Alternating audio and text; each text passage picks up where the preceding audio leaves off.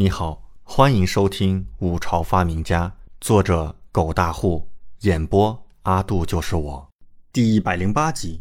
这门生意要大做。书房，王嫣然神色有些不自然。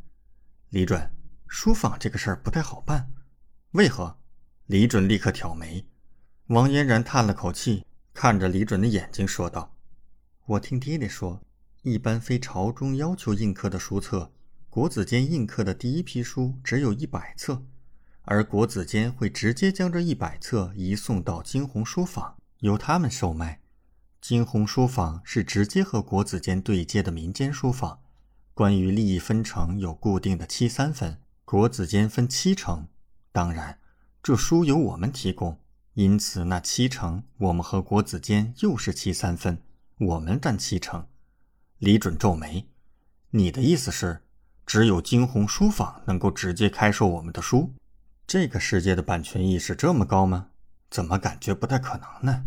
而且，这个世界这个时代想要出版书籍，怎么这么麻烦？跟华夏古代可不太一样啊！王嫣然摇头说道：“也并非只有惊鸿书坊能够单独售卖，等惊鸿书坊那一百册开始售卖的第二天，其他书坊也可以印刻售卖的。”不过那时候时间就来不及了，金鸿书房肯定会等印刻好一批后，才会开始售卖带有国子监印鉴的那一百册书。其他书房想要赶制，到时恐怕就没有市场了。片刻后，李准一阵恍然，他之前有了解，若是民间私坊自己单独印刻的书，首先需得到国子监的批准才可以印刻，但不知道。由国子监印刻，然后移交过来的书，须得国子监印刻的一百本售卖之后的第二天，才可以出售私坊自己印刻加售的册量。国子监出品，因为有官方名声的加持，从国子监那边移交售卖的书籍，不管是典籍也好，还是话本也罢，销量会比较好，特别是话本，销量很惊人。当然。再惊人也是无法超过官方推广的销量的。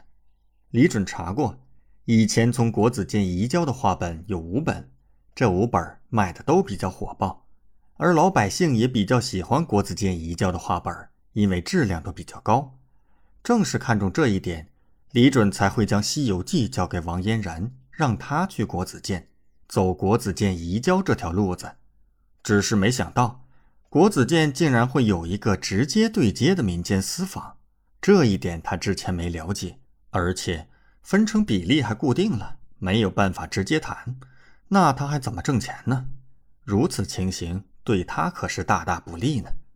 如果金鸿书坊的分成固定了，那之前的打算就不行，李准必须要另外找一家进行合作。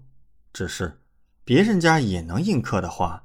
那他没有任何的筹码拿去跟人家谈呢，有些失策呀。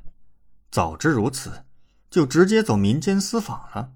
现在这情形，若是《西游记》能够火爆，自己可是少赚了很多钱呢。王嫣然看到李准皱眉，立刻说道：“你放心，这书是你的，我们从国子监分得的七成都给你，我可以不要。这怎么行？”李准摇头道。既然是生意，不赚钱的生意，那就不配叫生意了。可是王嫣然一时间也是俏脸微哭，不知如何是好。李准想了想道：“本王查过了，民间书坊除了惊鸿书坊之外，生意最差的一家应该是鹿鸣书坊。这样，你和他们的东家约一下。”啊！王嫣然脸色惊讶起来：“你想做什么？”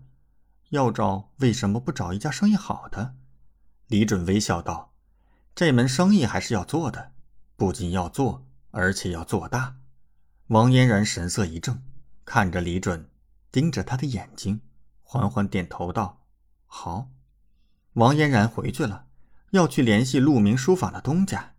至于具体要怎么谈，到时候还要李准教他。不过也无需着急，以国子监的印刻速度。少说也要十天半个月才能将一百册印出来，所以过两天才谈也行得通。然而李准还是低估了王嫣然的办事速度。到了傍晚，王嫣然风风火火的跑过来，说晚上已经约好了鹿鸣书房的东家。我要怎么跟他谈呢？王嫣然立刻问道。李准对他的办事效率倒是有些吃惊，但也不耽搁，立刻回道：“你这样。”交代好后，王嫣然若有所思的离开了。感谢您的收听，请继续收听下一集。